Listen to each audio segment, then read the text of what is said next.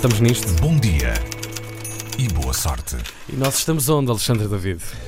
Na Coreia do Sul, é lá os cozinheiros que passam a vida a sonhar conseguir uma estrelinha, aos que não dormem antes da lista ser anunciada, aos que fazem grandes festas quando sabem que o seu restaurante vai ter uma estrelinha.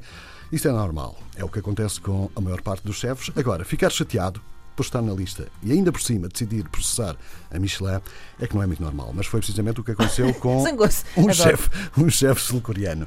Yo Jung No, claro que não é assim que se deve dizer, mas é o melhor que se arranja a esta hora. Estás muito bem, Alexandre. Quem dá o que tem. Diz outra vez, por favor.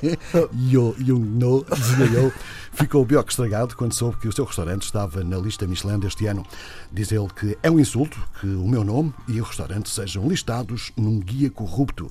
Aliás, o senhor já anda nesta lista desde 2017 e desde essa altura que está a tentar sair, mas sem sorte, ao contrário do que aconteceu este ano com o chefe português que pediu para sair e conseguiu este ano. Perdeu a cabeça, decidiu seguir para tribunal. Inúmeros restaurantes e trabalhadores estão a desgastar as suas almas e dinheiro, tempo e esforço para perseguirem a miragem que é uma estrela Michelin, escreveu Yu num e-mail à Michelin. Declarações à CNN diz que o Guia Michelin é um sistema cruel, é o teste mais cruel do mundo, força os chefes a trabalharem o ano inteiro à espera de um teste que nem sabem quando vai chegar.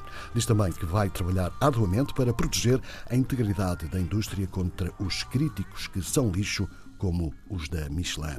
Eu acuso a Michelin de apenas ter inspecionado cerca de 170 restaurantes em Seul. Uma andota, diz, quando há milhares na capital sul-coreana passíveis de avaliações similares ou mesmo melhores e mais honestas. Por isso, considera ultrajante a lista e que os inspectores são indignos de fazer uma avaliação. Só não sei se ele faz orelhas de frango.